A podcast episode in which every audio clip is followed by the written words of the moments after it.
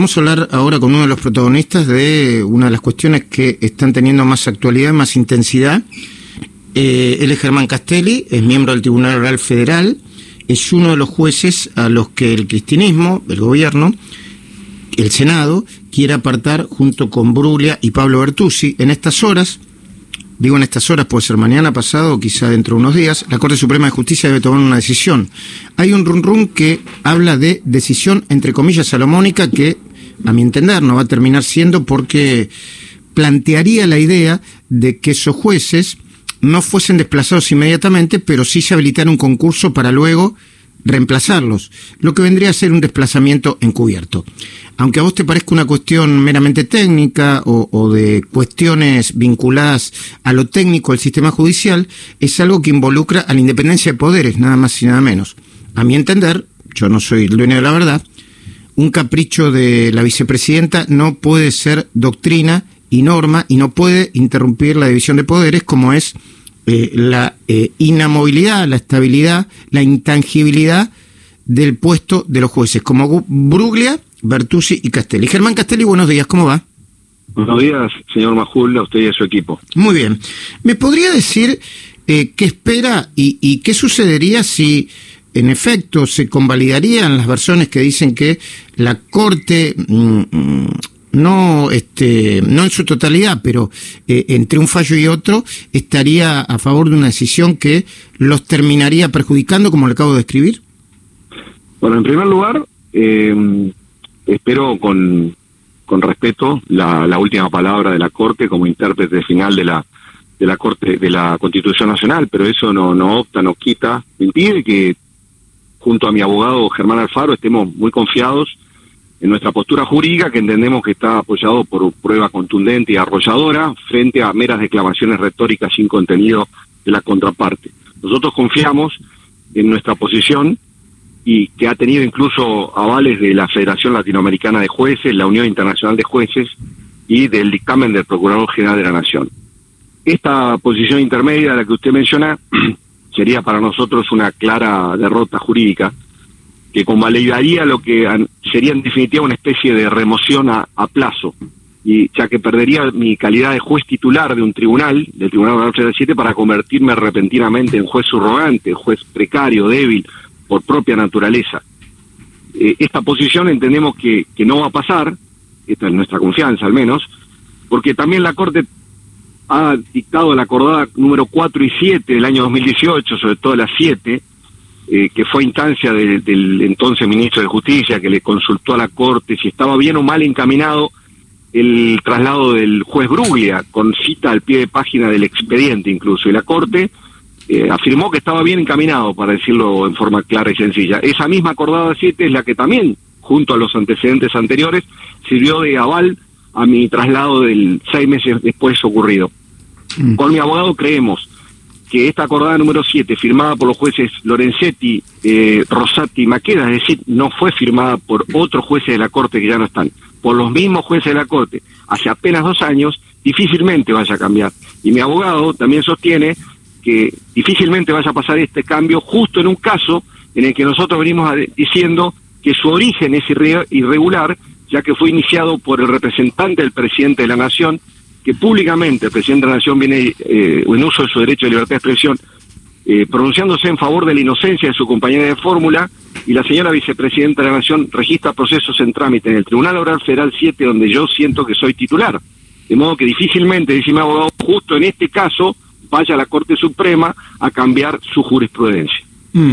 Eh, Castelli, eh, usted habló de la subrogancia. Yo quisiera este, compartir con usted y con la audiencia eh, lo que implica ser un juez subrogante. Un juez subrogante puede ser eh, corrido de su lugar en cualquier momento. Esto implica que de alguna manera, si extremamos la idea, va a terminar siendo rehén del poder político, del poder político de turno. Eh, lo que garantiza la independencia de los jueces es su inamovilidad y la intangibilidad de su sueldo. Por lo tanto, siempre los jueces subrogantes, y el día que se haga un estudio profundo se va a ver que tarde o temprano los jueces subrogantes terminan fallando muy presionados por el poder político de turno. Los convierte en, eh, en, sujetos débiles para aplicar la ley y por lo tanto afecta a la República, la división de poderes, hasta la Constitución. En el caso de mío, digamos, ser juez subrogante no, no quita que yo tenga mi independencia y mi, y mi apoyo, mi acuerdo del Senado para ejercer mientras estoy en ese cargo. Lo que es fácil es sacar a un juez subrogante. Yo ya fui juez subrogante mientras actuaba en San Martín en, en, La Plata en el año 2015 y se intentó desde el Consejo de la Magistratura sacarme de un día para otro sin ningún fundamento. O sea, es más fácil desplazar al juez subrogante de su lugar, señor Majul. A eso me refiero. No me refiero a, que mi independencia esté en juego mientras esté yo actuando en tal o cual expediente por tanto tiempo. El tema es que es más fácil sacarlo al juez subrogante de mi estilo. Después está el juez subrogante al que usted se refiere, que no tiene acuerdo del Senado, que eso ya fue, digamos, cuestionado por la misma Corte desde el año 2015 en, adelante, jueces que, que, que, son secretarios, jueces o juezas que son secretarios o secretarias, que administran justicia, como pasó en mi caso, Fíjese que la acción de amparo que planteamos con mi abogado recayó en el, el federal número 12 del contencioso administrativo federal y eh, está eh, ejercido por una funcionaria judicial que no tiene ningún acuerdo del Senado y con esto no pongo en juicio su honor, su capacidad y su mm. honestidad. Pero fíjese, pero quiero hacer no, está muy bien la, diferenciación que hace, está muy, bien. Es muy fácil sacarse de encima un subrogante porque de repente cambian las condiciones y usted se tiene que ir.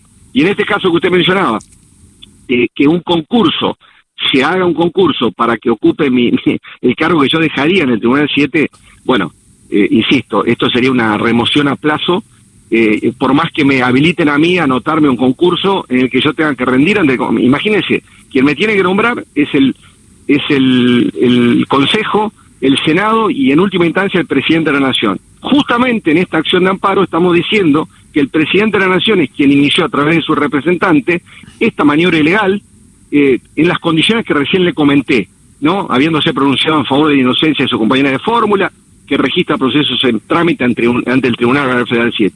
¿Me entiende? Ninguna posibilidad podría tener, este, aun cuando habiliten esta irregular forma. Pero insistimos, junto a mi abogado, creemos que no va a pasar esta posición intermedia que no es intermedia porque sería una derrota para nuestra postura jurídica. Castelli, la última. Se está planteando para hoy a las 7 de la tarde eh, un cacerolazo y bocinazo y, además se está planteando en redes sociales que se acerquen a Talcahuano 550 en auto o a pie. ¿Cómo interpreta esta, esta, bueno, estas, estas manifestaciones de organizaciones que están siendo autoconvocadas, no? Mire, yo soy absolutamente ajeno a todo eso. Lo que sí le puedo decir que en estos tres meses que llevo en esta situación de, ataque eh, a, la, a la inamovilidad y a la independencia, eh, que no, no, son más que gajes del oficio, le, aclaro, este, me he encontrado en el camino con estos apoyos inesperados a lo ancho y largo eh, del país, incluso a nivel del mundo, digamos, porque me han llegado mensajes de apoyo que la verdad que me, impactan y me conmueven porque tienen que ver con defender el principio de independencia de los jueces. O sea, que la gente, los ciudadanos y sobre todo las ciudadanas, señor Majul, que es lo que he percibido, eh, digamos, dejen su trabajo, dejen su familia para, para eh, digamos, eh, pedir, reunirse para pedir por la independencia judicial es algo que realmente me conmueve. Bueno, doctor, muchísimas gracias por, por, estos minutos y, esperemos, bueno, estemos todos atentos a, esperar que se resuelva de la mejor manera. Muchísimas gracias. No, por favor, gracias a usted.